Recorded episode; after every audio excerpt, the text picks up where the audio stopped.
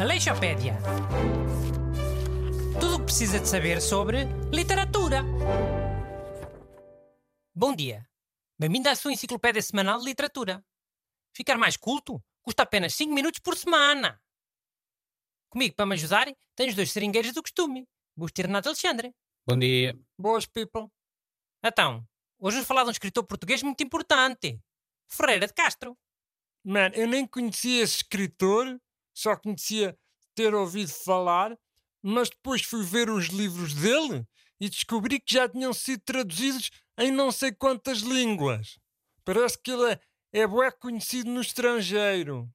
Para o Renato só é bom se for conhecido no estrangeiro, não é? Man, há cenas que sim, há cenas que não. Por exemplo, poesia não dá para traduzir tão bem, né? Porque não rima noutras línguas. Mas ficção, já. Acho que ser traduzido noutros países é um sinal de prestígio. Isso aí no teu papel é o quê, Busto? As línguas eh, para as quais os livros foram traduzidos? Sim, mas eh, acho que não vale a pena estar agora aqui a especificar. Especifica lá, vá. Alemão, búlgaro, checo, croata, eslovaco, espanhol, flamengo, francês, holandês, húngaro, inglês, italiano, norueguês, polaco, romeno, russo e sueco. E com carago. Já, eu disse-te. Era um bué. E, e isto são as traduções referidas no livro que eu tenho, que já é antigo. Entretanto, podem ter aparecido mais. Olha, Renato, outra coisa que prova que a pessoa foi importante é ter uma escola com o nome dela. Hum. Escolas têm sempre nomes de pessoas que eu não sei quem foram. Ah, não sabes tu porque és burro. São quase sempre pessoas famosas. Népia. Normalmente até é uma pessoa que nasceu lá na terra onde essa escola for. Tipo, uma pessoa semi-famosa, daquelas que ninguém sabe bem quem é, só mesmo as pessoas da terra. É? Até o Ferreira de Castro nasceu em dois sítios, foi? É que ele tem duas escolas secundárias com o nome dele. Uma em Oliveira das Meias e outra em Ouressa, ao pé de Meio Martins.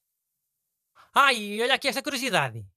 O Ferreira de Castro nasceu numa terra chamada Ocela, ao pé de Oliveira das Meias, e tem uma escola numa terra chamada Ouressa. Ouressa, Ocela. Ocela, Ouressa. Ouressa, Ocela, Ocela, Ouressa. São dois nomes que dá para confundir. Então tem uma escola em Ouressa e outra em Ocela, é isso? Não. Tem uma escola em Ouressa e outra em Oliveira das Meias. Porque Ocela pertence a Oliveira das Meias. Mano, já tive, tipo, mais ou menos apaixonado por uma gaja daí. De onde? De Ocela? Não, de Oliveira das Meias. Quer dizer, não era bem de Oliveira das Meias, era do, de uma terra à volta, mas, mas pertencia a Oliveira das Meias.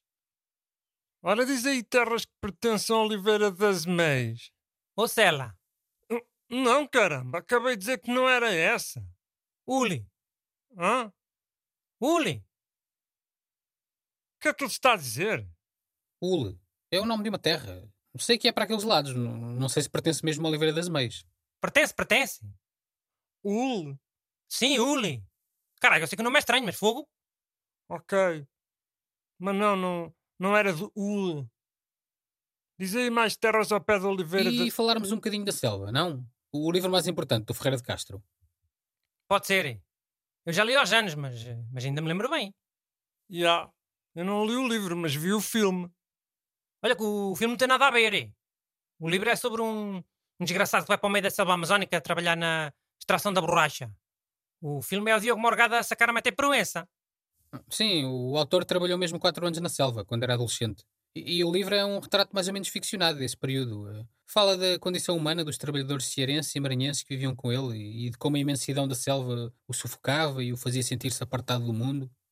Pois, não é nenhuma história de amor, nem de intrigas. Tem algumas coisas, mas não são tratadas como no filme, nem de perto nem de longe.